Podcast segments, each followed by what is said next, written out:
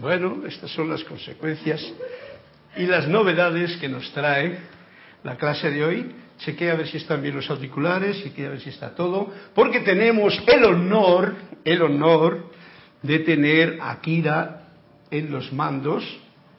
Hay que saludarla, hay que agradecerla y eh, espero que todo vaya en orden.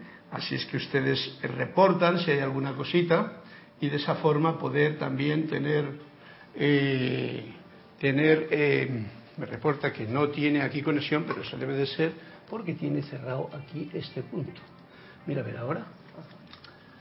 Así, si yo estoy hablando, tú tienes sonido, yo tengo. Es que yo como asistente vengo y me muevo. y entonces les doy la bienvenida a todos ustedes. Muchas gracias, muy buenas tardes por su paciencia en este momento concreto en que tenemos esta clase de, los siete, de las siete y media en la sede de Serapis Bay. Yo soy Carlos Llorente, la magna y todopoderosa presencia yo soy en mí, reconoce, saluda, bendice a esta magna presencia yo soy anclada en sus corazones y les doy la bienvenida a todos a la clase de la voz de yo soy. Esta clase que, pues como veis, ha tenido ya un comienzo diferente, lo cual siempre es especial y bien, eh, bien bonito porque de esa forma como que se rompen las rutinas.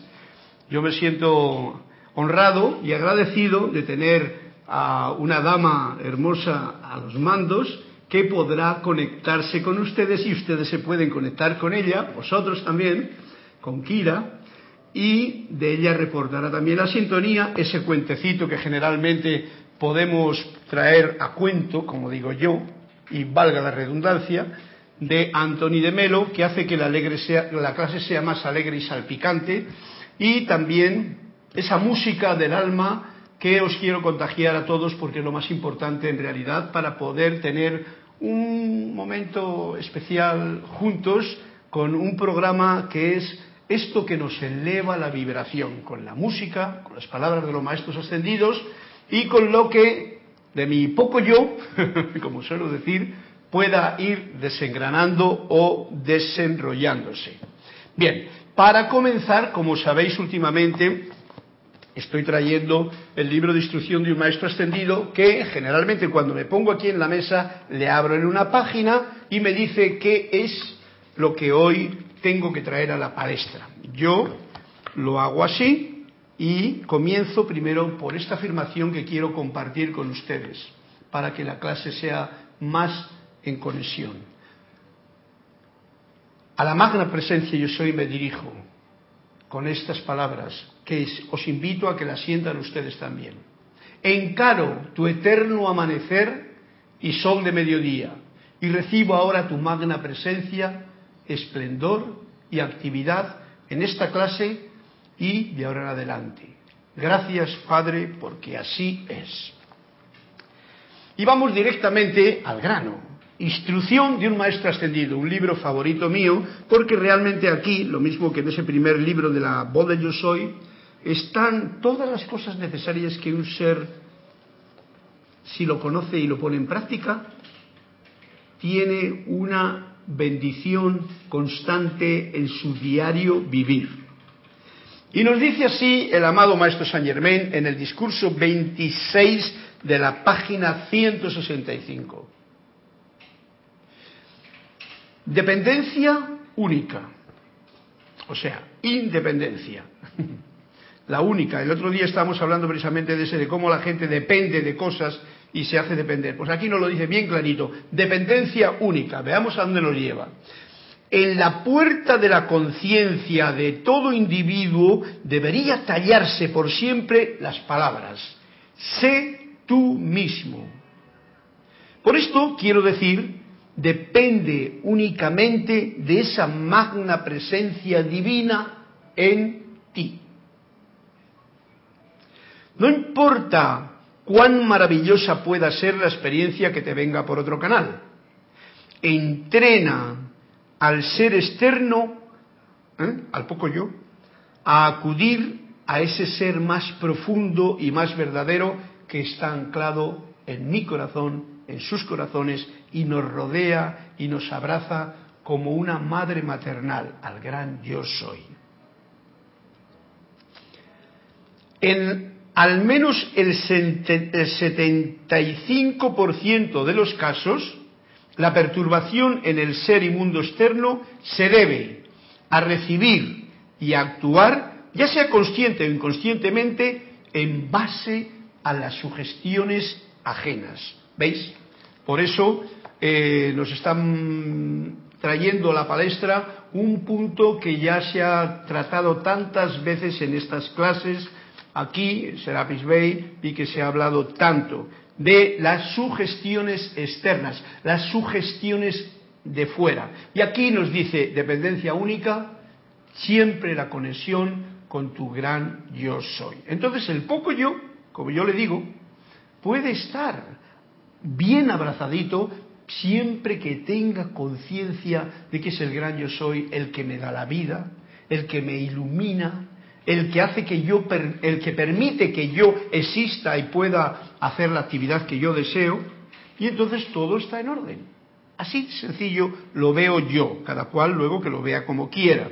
Nos sigue diciendo el amado Maestro Saint Germain, si observamos y sentimos adentro, pónganlo ustedes donde quieran, ya sea en el tercer ojo, ya sea en el corazón, donde quieran. Si se van de la imagen del poco yo y, se, y sienten la energía de vida, la luz que recorre todo su ser, la cosa irá mucho más sencilla de comprender.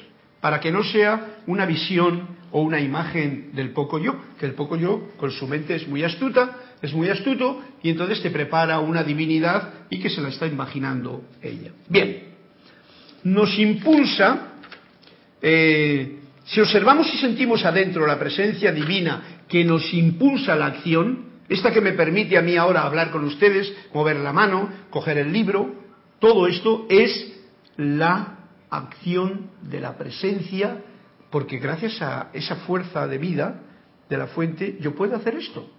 Lo mismo que ustedes pueden estar ahí haciendo sus pequeñas labores o sus grandes labores o escuchando esta clase. Muchas veces podemos tomar ventaja de las sugestiones en vez de ser manipulados por ellos. O sea, cuando tú tienes conciencia de la presencia yo soy, cualquier sugestión externa, o sea, cualquier cosa que de lo externo te venga, tú puedes aprovecharlo. ¿Por qué no? Si yo voy por una calle y me he perdido un poco, pues en vez de preguntarle a la presencia yo soy, oye, amada presencia, ¿cuál es la que te...? Pues bueno, si le digo a alguien, o me sugestiona, no, para ir a aquel lugar, tome esa dirección. Oye, pues yo lo aprovecho, pero siempre con la alegría consciente de que es la presencia yo soy la que está dirigiendo mi mundo.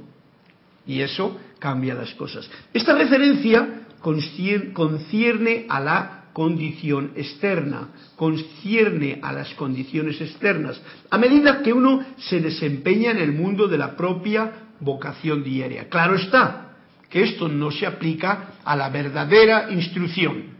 Cuando queremos saber algo de verdad, tira, eh, cuando queremos saber algo de verdad, entonces realmente no busques afuera. Es más, no busques ni en los libros, busca dentro de tu maestro interior, dentro de ti mismo. Ponte en consciente constancia esa petición para que ella se manifieste y entonces esa verdad, esa verdadera instrucción, venga a ti. Y entonces eso no es una sugestión y estamos supuestos a aplicar la verdad de manera consciente y sincera. Así es la cosa y así nos lo dice el amado Maestro San Germain. Voy a seguir una cosa que es bien importante, lo que nos sigue en el siguiente párrafo. Sea ahora y por siempre entendido que para todo aquel estudiante o individuo que se ha hecho consciente de su magna presencia yo soy dentro de sí y a su alrededor, ¿veis cómo está hablando de lo que yo hago cuando, cuando estoy explicando el gran yo soy? Que me rodea, que está dentro de mí, que me da la vida. Esa es la presencia yo soy. ¿Cómo la podemos Bueno, cada cual que pregunte a su corazón para que le llegue la respuesta.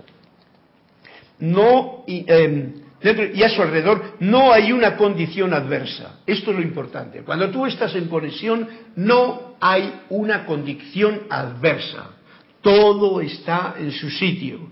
Puede que algo igual no te sorprenda, pero en ese momento tú tienes la oportunidad de saber que esa es una oportunidad que la vida te está trayendo para que eleves más aún la vibración, para que yo eleve mi vibración. Por ejemplo, estas clases para mí es un motivo para yo elevar la vibración. Si ustedes las están escuchando en clase, en casa, tranquilamente, también tienen un motivo para elevar la vibración que de ello puede generarse si tu atención está, como nos dice el amado Maestro Ascendido Saint Germain, reconociendo que es el gran yo soy, la presencia yo soy, el que está al mando de todo en tu momento y en tu vida.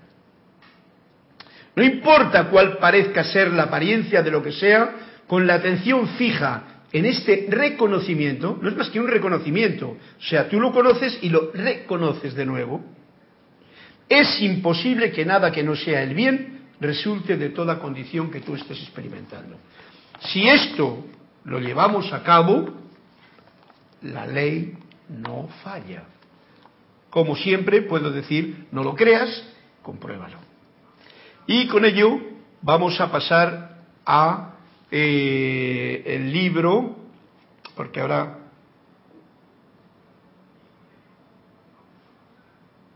mm, bueno, sigue una frasecita más. A la vez pueden ustedes ver cuán imposible sería que Dios hiciera una condición que les afectara adversamente a él o a ti.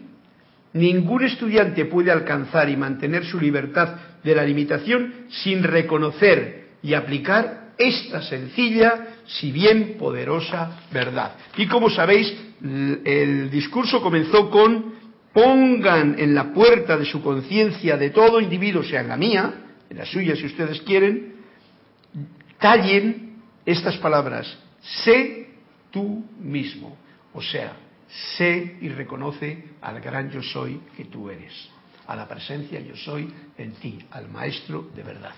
Ok, cuando venga la técnica del sonido, que ha salido ahora por alguna, alguna situación, tendremos la oportunidad de saber, aunque igual puedo verlo yo desde aquí, los cuentos así. Voy a, voy a aprovechar que no está ella para ver qué cuentos han pedido. Esto es la ventaja de estar en... Mira, Kira me lo ha escrito aquí.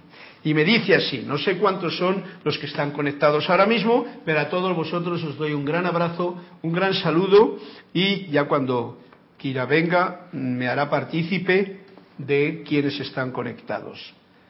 Me han pedido Elizabeth Alcaíno, el número 17, Flor Narciso, el 190, Juan Carlos Plaza, el 201 y Yari Vega, el 86.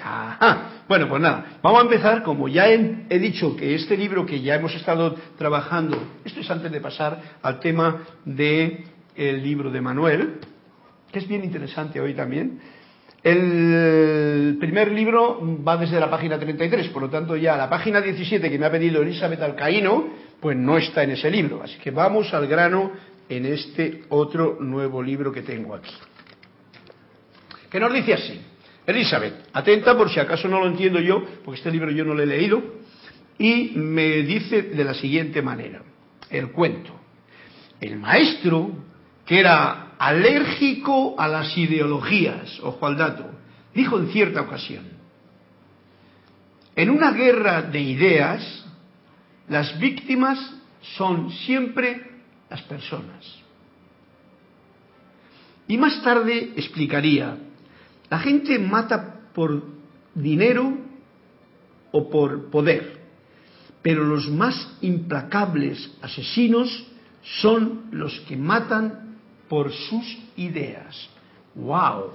Esto me recuerda, Elizabeth, a aquellas palabras del Maestro Jesús que dice, no tengáis miedo a los que matan el cuerpo, sino más bien a los que matan el alma. Esto requiere un gran discernimiento. Y con respecto a lo que hemos estado hablando, de lo que nos ha dicho el amado Saint Germain, ojo al dato, Esas son las sugestiones externas que podemos recibir fácilmente.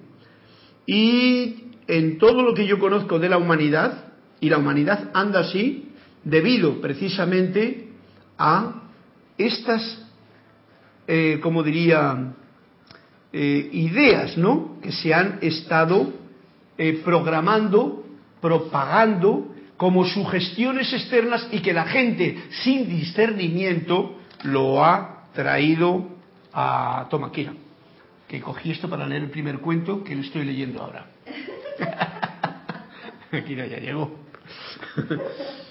Podéis hacer cualquier comentario, cualquier eh, pregunta, cualquier situación que ella la sacará a la palestra y podremos contactar. Con respecto al cuento, con respecto a lo que se ha dicho, las prácticas que uno tiene, etcétera, etcétera. Sabéis que esto, el feedback siempre hace que eh, la retroalimentación sea más efectiva para ir más al grano. Como el cuento que Elizabeth nos está contando, que dice así, fíjate, dice, el maestro era alérgico a las ideologías, dijo en cierta ocasión, en una guerra de ideas las víctimas son siempre personas.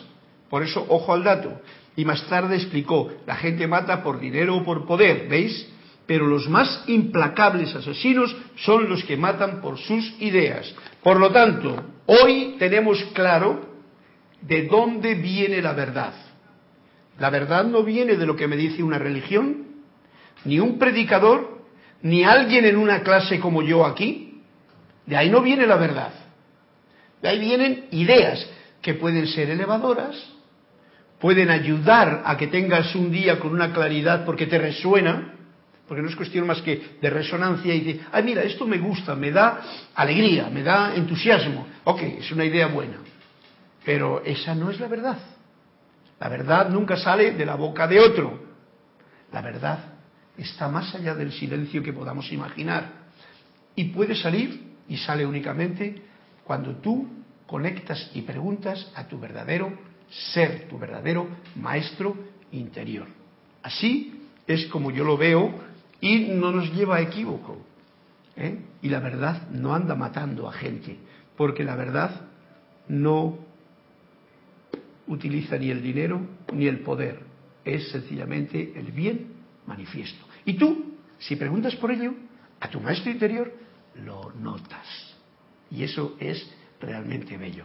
Gracias, Elizabeth. Espero que si tienes algún comentario al respecto, o si te ha gustado o no te ha gustado, pues el cuento venía, como yo te he dicho, a cuento. Y ahora sí, vamos a pasar a Kira que nos diga quiénes están apuntados por ahí y si hay algún comentario o algo por el estilo. ¿Está enchufado Sí, Carlos, espero que esté. A ver. Mira, espero que se oiga. Los búmetros, si se mueven los búmetros, está bien. Por favor avíseme si se está moviendo. Ok, pues eso lo Ok, reportaron sintonía María Mireya Pulido de Tampico, México, Juan Carlos Plaza de Bogotá, Colombia, Yariela Vega de Panamá, Panamá, Flor Narciso desde Cabo Rojo, Puerto Rico, Laura Martínez desde Guadalajara, México, eh, Elizabeth Aquino. Alcaíno. No, no, no. Aquino. Aquino, ajá. Es de que de Argentina, pero es que no, no, no, no logro ver el, el, nombre de la ciudad completo, Elizabeth, si anda por ahí. No pasa Y Lourdes Narciso desde Carúpano. Venezuela. Venezuela, sí, así es. Bueno, pues como siempre, ¿ya más? No, pero tengo más páginas. ¿Por dónde vas? Vas por la primera. Ya he encontrado el primer cuento y ahora vamos a entrar en la primera parte del libro y luego contamos el segundo cuento. O si no, dime el segundo cuento y le contamos ahora. ¿Cuál es el segundo cuento que, nos han pedido y quién? El segundo cuento es de Flor Narciso, página 190. 190, voy a buscarle por aquí. Y mientras mm, saludo con un fuerte abrazo, hay que buscarle aquí entonces, un fuerte abrazo a todos los que habéis reportado sintonía, a todos los que estáis atentos eh, y dispuestos a conexionar y saludar directamente, y también a esos que están calladitos por ahí. Eh, un fuerte abrazo en la luz a todos estos lugares. Vamos a suponer México, Carúpano en Venezuela, Colombia, eh, USA y, y Panamá, Yari Vega. A todos un fuerte abrazo en la luz y muchísimas gracias por vuestra, vuestro reporte de sintonía. Vamos a la página 190 que nos dice Flor Narciso un cuento así. Este es más extenso, es que le, haré, le leeré una vez solamente.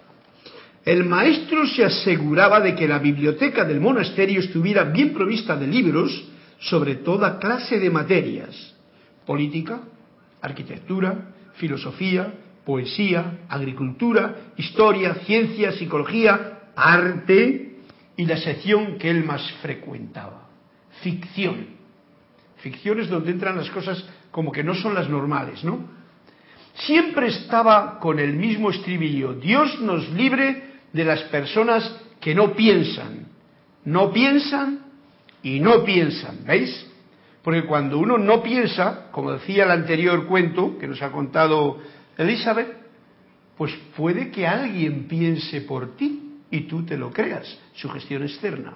Entonces, esto es lo que dice el maestro. Dios nos libre de las personas que no piensan. Eso es lo peor.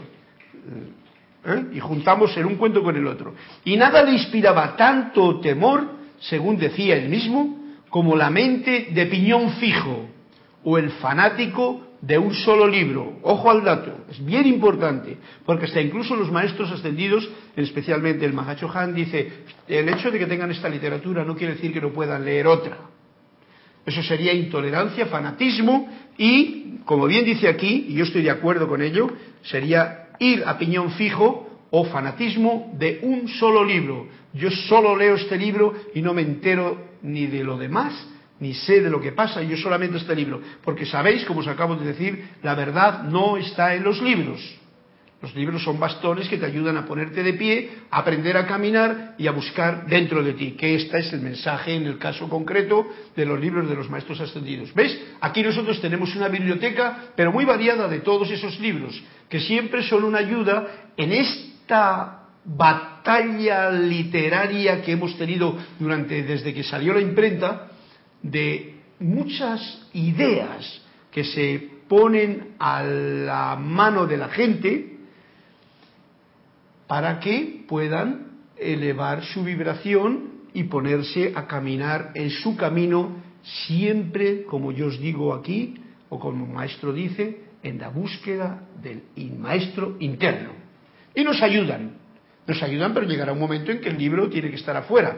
Tú pones en práctica los ejercicios. Cuando yo estoy tocando el piano, yo toco los. Ah, mira qué ejercicio, este, ti, ti, ti, eh, y una vez que lo he aprendido, yo dejo el libro, yo dejo la partitura, yo lo toco porque lo siento, lo vivo. De eso mismo se trata en este cuento que nos está diciendo aquí. Y por eso nos dice este detalle.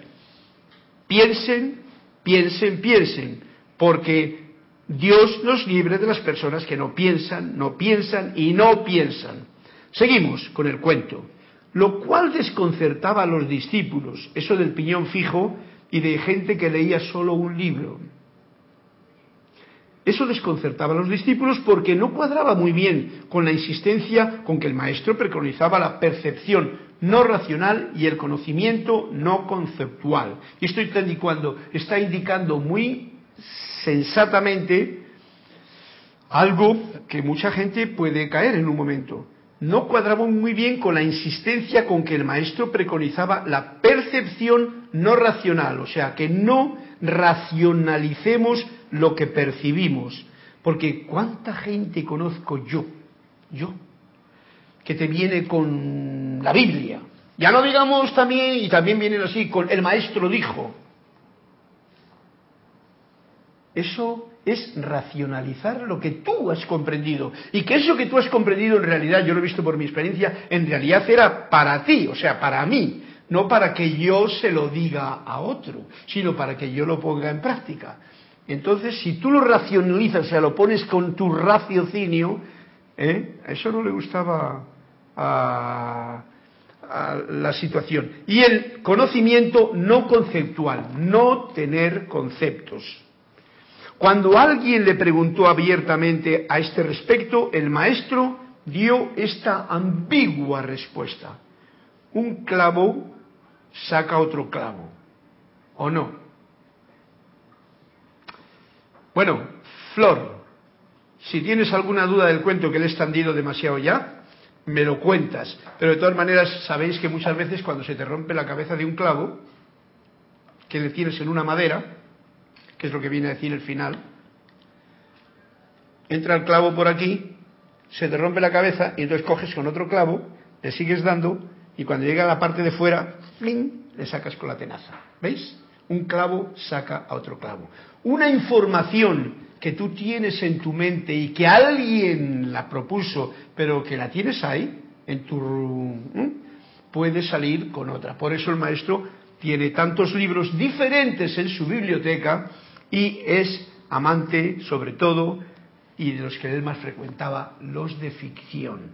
Habéis visto muchas veces en las películas de hoy día que las mm, películas de ficción tienen como una segunda o una tercera intención que hay que saber discernir, hay que saber pensar, hay que saber verla para que te dé a ti ese alimento que igual no estaba ni pensado por el director, pero que en la esencia de esa película puede a ti, a mí, beneficiarme. Muchas gracias, Flor. Este cuento era largo, bonito y para tenerle en cuenta. Vámonos ahora directamente a Kira, que nos va a reportar un detalle. Sí, un detalle. Y es que Juan, Juan Carlos Plazas, había hecho un comentario, pero seguramente fue en el momento en que tuve que... Sal, sal. Esta ley que estamos todos en clase. No, no sé a qué, se a qué se referiría algo que tú comentaste, que y Juan decía, el ejemplo más claro es la política los políticos. claro, sí. ¿Ves? Estaba hablando precisamente de este cuento que nos hemos contado al principio, en el que la página 17 decía como eh, la guerra de ideas. Ese es el ejemplo más claro, Juan Carlos, tú lo has visto bien clarito, es que te viene alguien con ideas, si la gente se las cree, y tú estás esperando que esa idea que te propone va a ser la que va a cambiar tu vida, pues realmente vamos a tener lo que tenemos actualmente en esto llamado democracia, que alguien te habla muy bien a la hora de que quiere que tú le votes, pero que luego hace lo que puede hacer, porque muchas veces los políticos hacen lo que pueden hacer, y luego la gente se encarga de interpretarlos, de juzgarlos, de tal, que para eso hoy que el cristiano está aquí porque está en una labor muy especial y, es mucho sentimiento en su, en su momento, eh, él lo decía, cuando viene un político y ha sido votado, lo único que hay que hacer es todos a una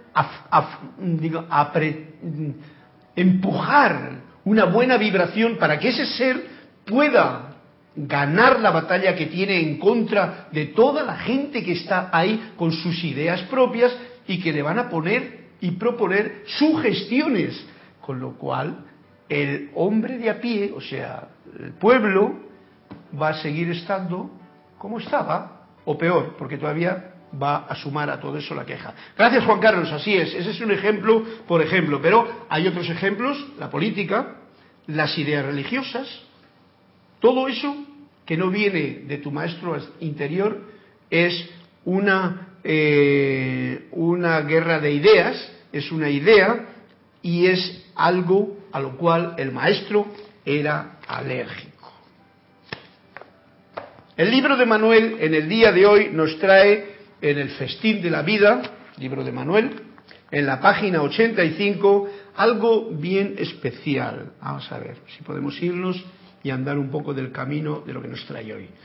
Hay una pregunta que dice así, ¿resulta un obstáculo para nuestro propósito espiritual el que tengamos que trabajar para obtener bienes materiales?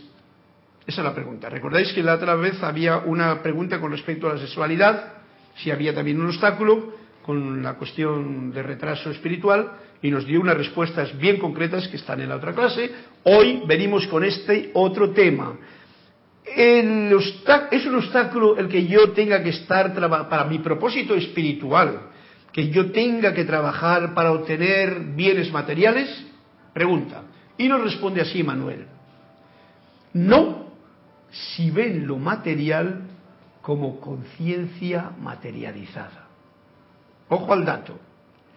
Esto requiere este estado de conciencia en el que en esta clase nos estamos manejando con todos ustedes que están escuchando y que tienen ese estado de conciencia ya. Porque en realidad hay algo que yo quiero comentar para que nadie se lo olvide. Porque cuando uno aprende una cosa, en realidad aprender significa eh, descubrir algo que uno ya sabe. Eso significa aprender. Porque el yo soy, el gran yo soy, lo tiene todo clarito. Pero el poco yo tiene que redescubrir eso que ya sabe, pero que está en su mundo interno. Actuar, estoy tocando dos temas, aprender, actuar, y luego vendrá otro más. Actuar es mostrar que lo sabes. Tú sabes una cosa y la muestras. Yo sé tocar música y lo muestro como tocando. El otro sabe eh, de programas de arquitectura, de dibujo, de lo que sea. ¿Y cómo lo demuestra? Pues no hablando de ello, haciéndolo. Esa es la forma. Luego viene otro punto, que es el de enseñar. Y este es bien, bien importante que lo sepamos para que no os creáis que yo estoy enseñando algo. Esto que lo digo a nivel personal, para que cada cual de ustedes no se crean que enseñan algo a ti. Enseñar es mostrar a los demás que saben tanto como tú, tanto como yo. El poder mostrar eso a los demás te da un grado de alegría, de humildad y además de hacer reconocer que ese gran yo soy que está en esa otra persona también lo sabe. El hecho de que igual no haya entrado o ha pulido ese diamante o no ha entrado en el, en el gran yo soy, pues eso es una situación que al mostrárselo, pues va a tener la oportunidad de entrar. ¿Ves? Ahora, ¿qué es lo que nos está diciendo aquí?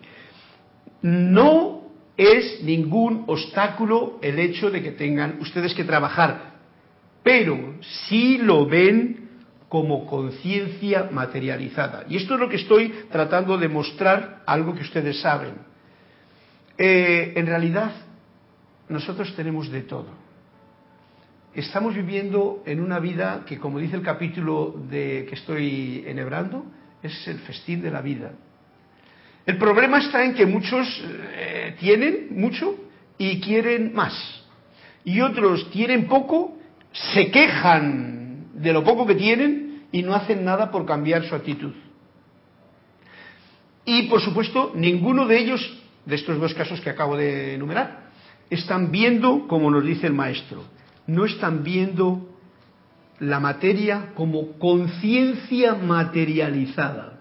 El otro día en la clase cuántica que estaba hablando, estaba viendo cómo la parte cuántica de las cosas, que quiere decir lo invisible, a nivel atómico, cuando uno recibe la señal, el gran yo soy, y lo pone en práctica, se puede materializar.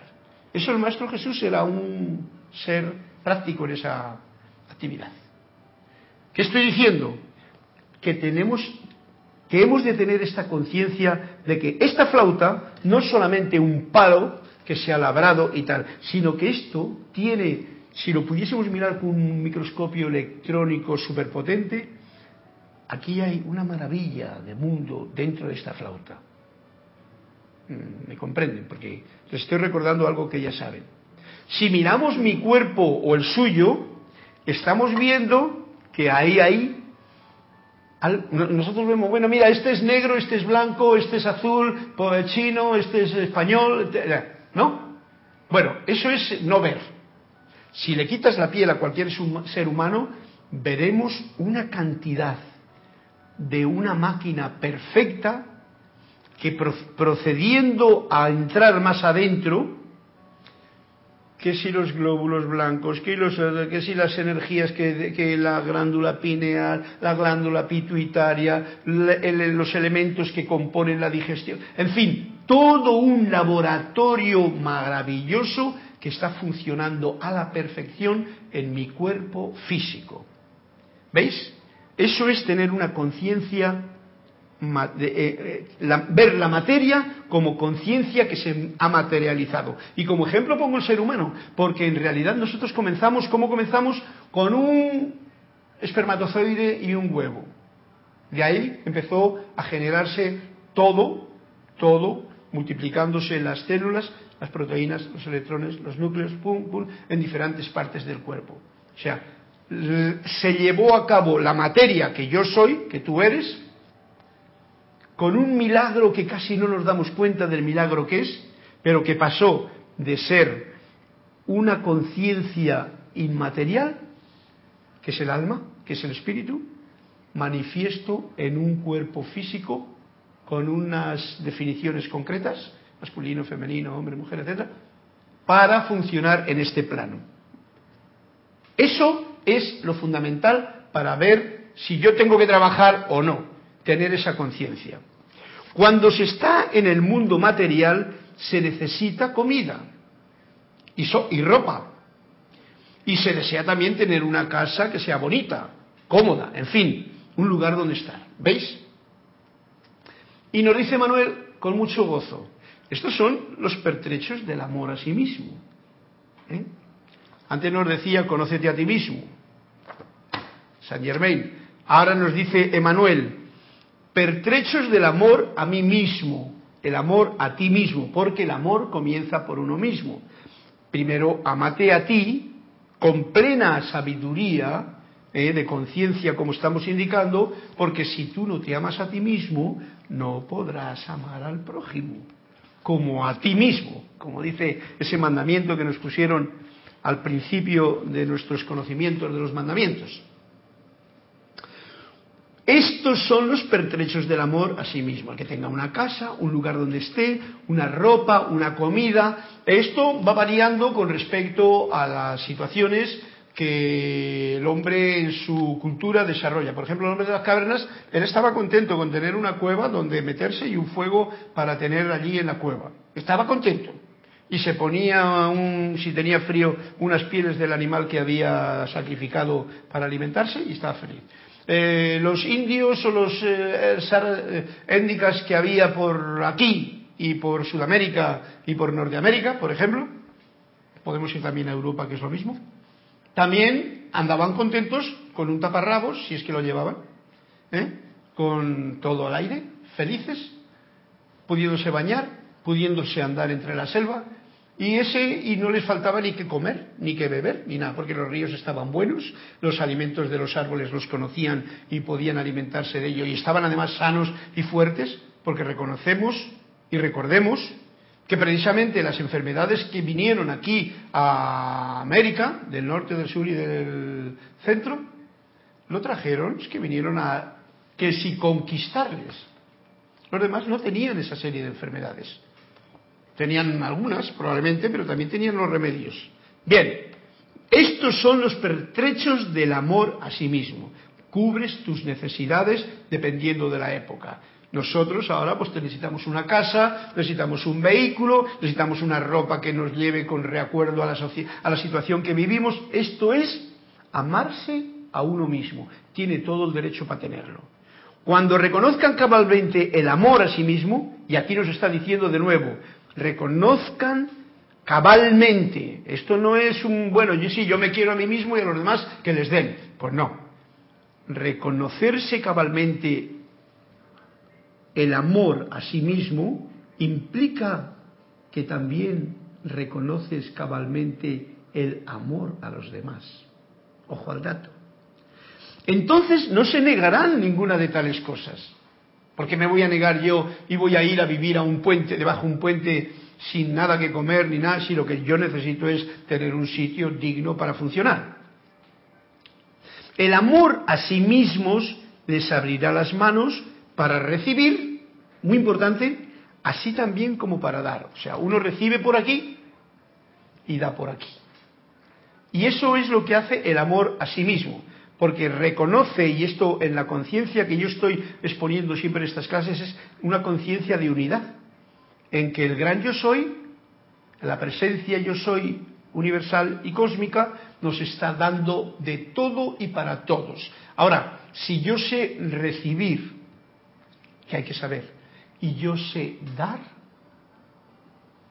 entonces el balance, el equilibrio en esa fuerza está bien orientado. Y al estar bien orientado, en tu vida no tiene por qué haber ningún desbalance. El único problema que viene es cuando entra ese sentimiento de miedo porque hacemos caso de los pensamientos que nos han dado otros.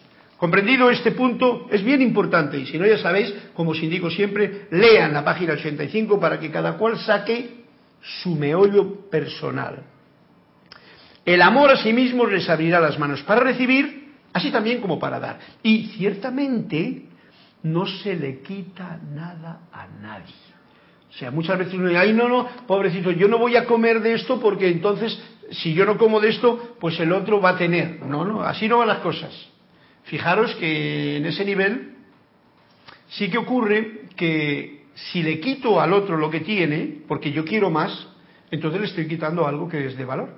Por ejemplo, si le quito la libertad, como se ha quitado a los africanos, a los de, África, desde hace mucho tiempo, encima les estropeo las tierras, encima les meto armas para que se peleen y encima les meto enfermedades, pues ya no sería ese pueblo feliz que era anteriormente, que tenía de todo, hasta minas de diamantes, minas de oro, de toda la clase. Si se lo quito, pueden que estén en esa indigencia, que ahora podemos ver tanta gente que está sufriendo las consecuencias en campos de concentración, súper enfermos, que ni siquiera las medicinas le llegan, mientras que aquí, en la parte esta norte de América, hay una cantidad de sobre cosas que hay mucha gente que simplemente pasando por la basura hace una recolección de cosas válidas que simplemente la gente las tira.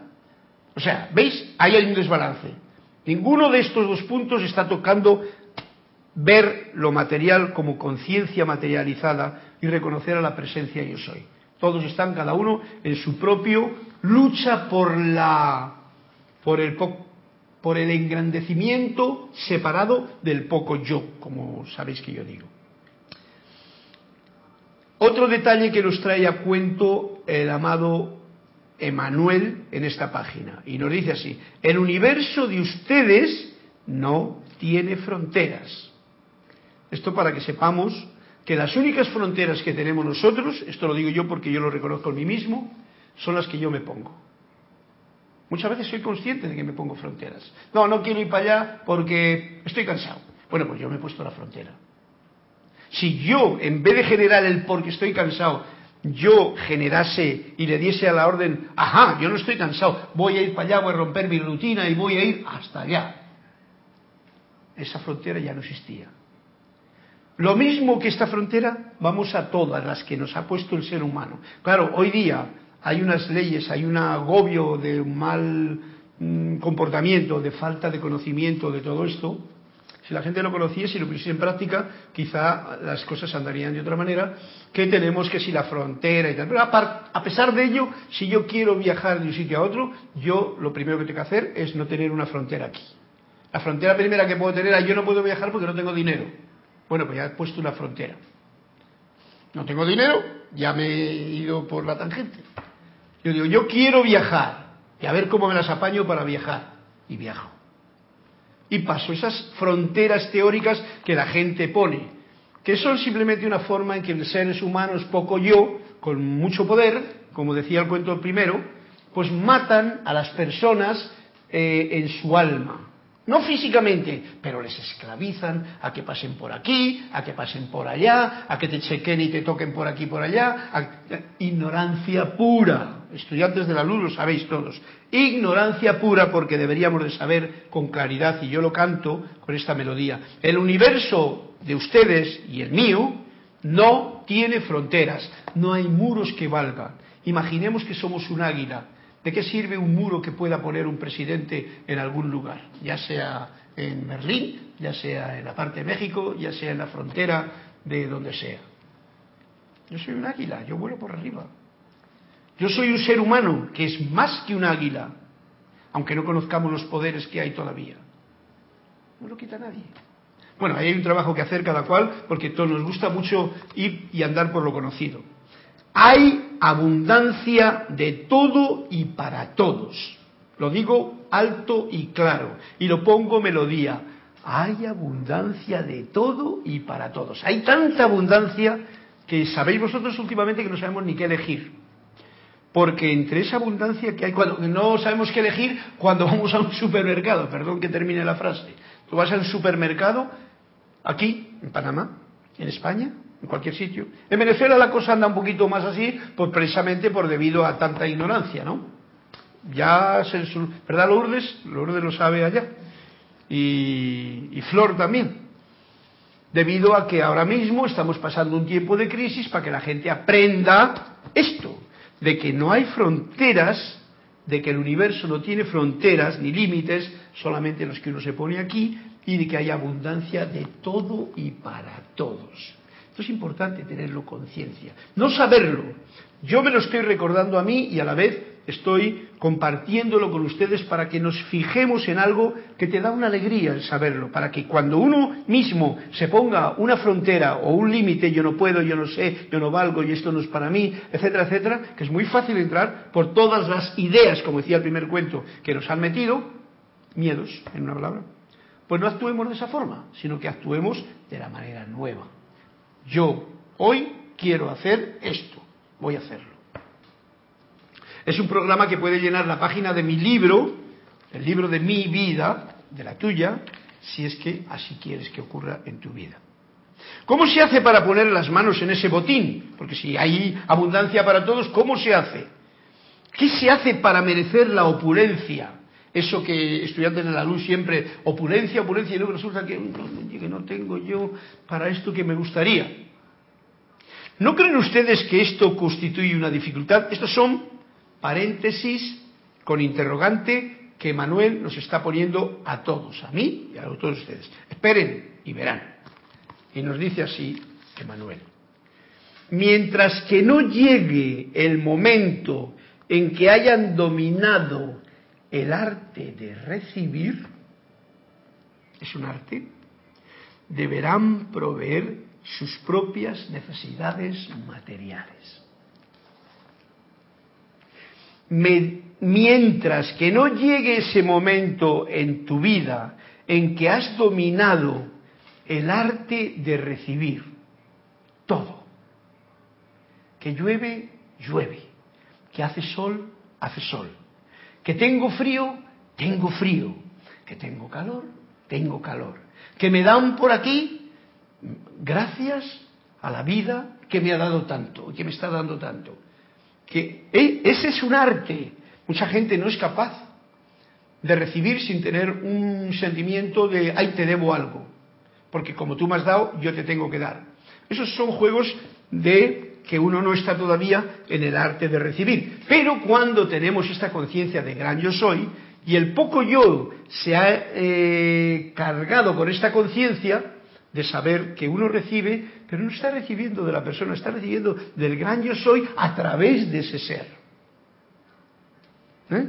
De la opulencia que hay en la vida, tú estás recibiendo. Entonces tú lo único que tienes que hacer es mirar a ver cuando te toque la oportunidad de acomodarlo en el otro sitio, porque igual te, lo, te toca el momento y entonces lo haces. Entonces ahí otra vez volvemos al balance de dar y de recibir. Y eso te mantiene cool y en armonía, sin deudas de ninguna clase. Muy importante tenerlo en cuenta. Mientras que no llegue el momento en que hayan dominado, no que un momento la mente se crea, mira, mira, cómo sé recibir, porque recibir es muy fácil. Tú dame, dame, dame que yo recibo. Ahí, fantástico. Pero, y no está hablando de dar, está hablando arte de recibir. Quiere decir, con una conciencia de de dónde viene lo que yo recibo, deberán proveer sus propias necesidades materiales. Aquí te viene. Sí, tú tendrás que seguir trabajando y ganándote las cosas con el sudor que si no tienes el aire acondicionado vas a tener aquí en Panamá. Es el juego, es un juego bonito. ¿Querías decir algo? Dos cuentos allí, sí, va, va, van para allá. Termino entonces esta frase y así el próximo día seguimos con el asunto. Porque esto es para rumiarlo internamente y yo no tengo prisa en mantenerme más tiempo en el festín de la vida, que es el capítulo que estamos desgranando. A Kira también le gusta este capítulo, ¿verdad que sí? Eh, favorito, es el festín de la vida, pero comprenderle como nos está enseñando aquí. Si logran ustedes liberar su sentimiento de culpa, uno de los sentimientos que más anclado tenemos en nuestro razonamiento, en nuestra eh, conciencia mental, en nuestro pensamiento mental, mente inferior, e incluso en nuestros sentimientos. Sentimiento de culpa. En cuanto al dinero, y aceptarlo como parte del universo divino, eh, ojo al dato, y aceptarlo como parte del universo divino y de la realidad física de la tierra suya, aquí donde vivimos, ahora estamos trabajando con dinero. Dólar, peseta, euro, franco, etcétera. No, franco ya no, es euro solo. ¿Cómo se llama la moneda de, China? Yen. Bien, verán que el dinero no tiene ni más ni menos poder que aquel que ustedes le adjudican. Ojo al dato también. Si yo estoy desesperado por el dinero y yo tengo una ansiedad porque no tengo dinero ahora, yo estoy adjudicándole ese sentimiento y va a tener ese poder, porque yo le estoy calificando al dinero como no tengo o tengo mucho y no sé qué hacer con ello, porque tanto el no tengo dinero como el tener mucho dinero son dos situaciones que desbalancean mucho al ser humano. El que no tiene porque no sabe qué hacer para conseguir lo que desea tener. Y el que tiene mucho porque no quiere perderlo y tiene miedo a perderlo y hace locuras por no perderlo y sufre mucho si lo pierde o se lo roban y se tiene que encarcelar. O sea, en vez de tener el dinero como algo que te da libertad, te lo hace para encarcelarte más. En fin, cada cual ya sabe de lo que estoy hablando, porque esto todo que digo yo ya lo sabéis, simplemente lo estamos recordando. Es una necesidad. ¿Es una necesidad cuál? Primero, el dinero y segundo, es una necesidad liberarse del sentimiento de culpa. Es necesario liberarse del sentimiento de culpa con respecto al dinero. Quizá en otras encarnaciones, es una idea, hemos tenido mucho dinero o muchas riquezas o mucho poder y no lo hemos utilizado correctamente. Y ahora, mira tú por dónde, tenemos un problema todavía por ahí escondido lo etérico. Pero bueno, esto no tiene importancia. Ustedes se aferran muy duro, dice Manuel, al valor del dinero. Y nos está diciendo, no se aferren duro a eso, como no se aferren al trabajo, porque el trabajo es una programación, como diría el cuento de al principio, eh, una idea que alguien metió en su momento. Esto nunca lo metió ni la verdad, ni el maestro interior, ni nada. Trabajarán y ganarán el pan con el sudor de su frente. Yo sé, y lo digo claro, de que eso ha sido un programa que alguien muy inteligente, en algún tiempo, lo escribió en un libro y todo el mundo se lo está creyendo. Lo mismo que lo de la manzana y lo de la serpiente y a la Eva que le echaron toda la culpa de todo ello. O al Adán por tonto. Así es que con esto vamos a ir a contar ese cuento sabiendo que esta clase podría dar preguntas y si las quieren tener eh, y dármelas ya sea en privado, yo soy Carlos y mi, mi mail es carlos pues ya está. Y si no, pues cada cual sabe encontrar la solución. Dime, Kira. Bueno, son dos que hacen falta. Una de Juan Carlos Plazas, ¿Qué es? Que, dio la página 201 y la otra Yari Vega que dio la página 86. De Juan Carlos Plazas quería hacerte un comentario de que de un comentario pero que yo yo lo leí tarde. Dime. Eh, me imagino que debe ser de, del segundo cuento que leíste o de algo que dijiste hace rato, que él decía no hay nada bueno ni malo, todo depende del cristal con que se mire. Claro, ¿ves? No hay nada bueno ni nada malo. Eso Kira lo ha dicho muchas veces en su clase, ¿verdad? Eh, como dice Francis Bacon en, en los libros de Shakespeare lo está diciendo, es una frase muy antigua. O sea, es salir del bien y del mal. Es entrar en el gran yo soy. El bien y el mal está para controlar al poco yo. Y no hay nada bueno, Juan Carlos, como tú bien dices, ni malo. Es la mente del poco yo el que hace que una cosa creas que es buena, tú, porque igual el otro no cree que es buena, y crea, o creas que es mala, tú, el que piensa así, porque igual la otra persona no lo piensa así. Gracias, Juan Carlos, por tu comentario y tu cuento que viene ahora en la página 201. Mira, Juan Carlos, dice así tu cuento para todos nosotros. Cuando se celebraban elecciones, el maestro solía ser el primero en acudir al colegio electoral. Toma ya. Nunca pudo comprender por qué algunos discípulos renunciaban a ejercer su derecho al voto. La gente está dispuesta a pagar impuestos y a derramar su sangre por la democracia, decía el maestro, pero ¿por qué no se toman la molestia de votar y hacer que funcione? No solamente de votar, de votar y hacer que funcione. Esto tiene que ver con eso que ese comentario que he hecho yo antes, Juan Carlos, de que cuando has votado, igual, como es democracia, no ha salido el que tú has votado. Pero ha salido alguien y democráticamente, para que alguien que está ahora en el poder pueda eh, lograr los planes que ha puesto en la palestra cuando hablaba y quería ser elegido, para que lo pueda lograr, primero hay que considerarle como un ser que no es este personaje como tú le ves, sino que es un ser divino que está haciendo un trabajo que se ha propuesto de ayudar a la gente y entonces, como dice aquí, hacer que funcione. No le critico, no le juzgo, le digo si tengo la oportunidad qué es lo que está fallando, que eso es una cosa que teníamos que tener algún lugar donde se pudiese uno conectar para decirlo, o por lo menos expresarlo, que no sea solamente juicio, crítica y condenación, que ya sabéis con eso no, no se va a ninguna parte, y entonces el maestro nos está dando una lección democrática. ¿Por qué no se toman la molestia de votar primero? Vota, a ver quién te gusta a ti, y luego el que ha salido vencedor, que funcione. Y para que funcione yo tengo que poner mi intención en esa dirección positiva, ayudándole. ¿Cómo? Un estudiante de la luz envía buena vibra, envía luz, envía una radiación amorosa, invoca desde el gran yo soy, desde tu presencia yo soy, desde los seres de luz, ángeles que le ayuden a cumplir con su misión correctamente y deja, deja que el amor de la madeja y mientras tanto tú haz tu labor. No va a ser que te la pases tanto diciéndole al otro lo que tiene que hacer como criticándole, que ninguna de las dos cosas van a mejorar tu mundo.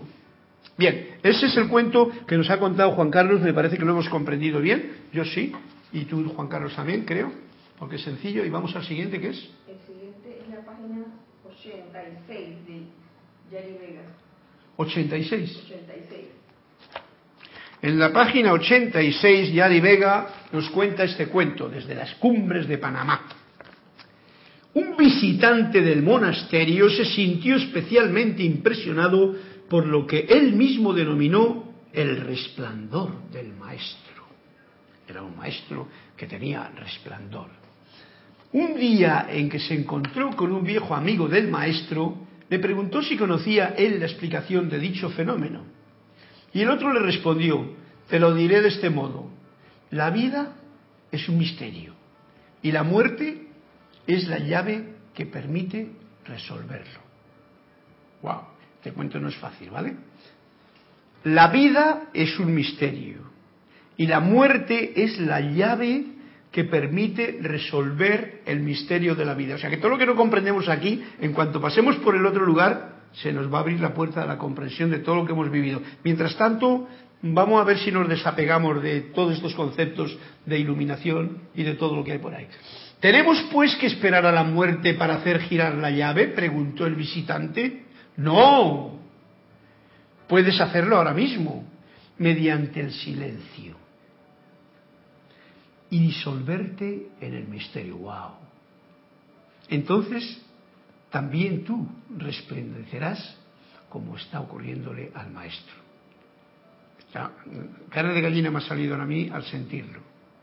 Lo que este cuento Yari nos está trayendo. Fijaros, ¿Tenemos pues que esperar a la muerte para hacer girar la llave? Preguntó el visitante. O sea, bueno, aquí hecho polvo y con misterio por todos lados. Me voy a morir, entonces me voy a enterar. Dice, ¿eh? Y entonces le responde este alumno aventajado. Dice, no, no. Tú puedes hacerlo ahora. ¿Cómo? Mediante el silencio. Y disolverte en ese misterio que no comprende el poco yo, la mente, disolverte en ello,